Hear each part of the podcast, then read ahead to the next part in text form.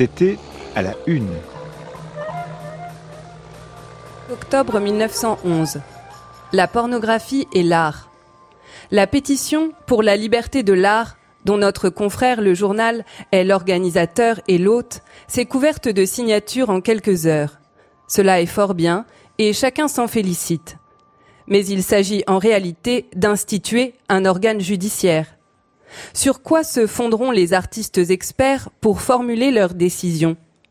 Ils auront, disent les rédacteurs de la pétition, à décider si l'œuvre incriminée ressortit à la pornographie ou à l'art, de même que les autres experts commis par la justice répondent par oui ou par non aux questions de tout ordre qui leur sont posées. Mais rien n'est plus téméraire qu'une telle assimilation. Un expert comptable peut, en toute sécurité de conscience, décider qu'un bilan est truqué ou qu'il est sincère. Un médecin légiste peut affirmer sans trouble ni réticence qu'un intestin contient ou ne contient pas des traces d'arsenic. Qui donc s'estimera assez sûr de son jugement moral et de son jugement critique pour répondre par oui ou par non qu'une œuvre est de la pornographie ou de l'art?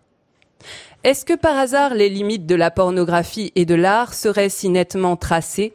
Si faciles à fixer. On peut être à la fois un pornographe et un artiste. Il n'est pas vrai qu'on soit nécessairement l'un ou l'autre. Chez Fragonard, chez Clodion, qui sont pourtant des artistes, l'intention pornographique est souvent évidente.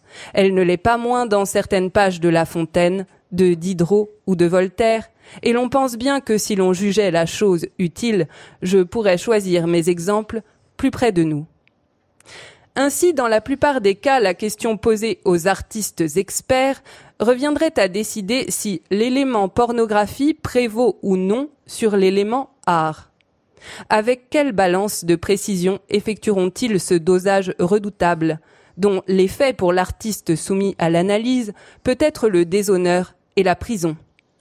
Non, cela n'est pas supportable, et l'on n'aperçoit pas lequel de nos maîtres, lequel d'entre nous pourrait assumer un pareil rôle.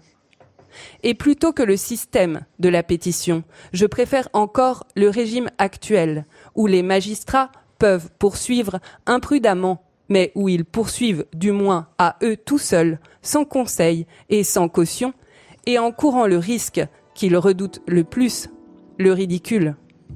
Léon Blum.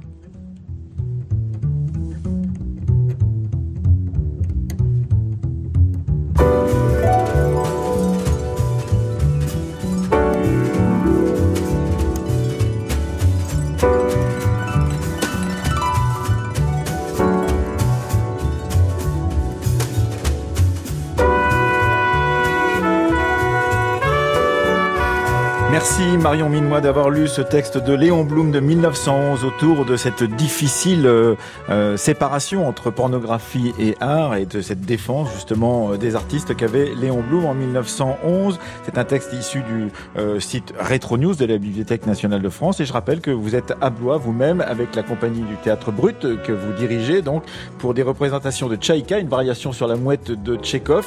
C'est à 14h pour les scolaires cet après-midi et c'est à 21h ce soir pour public.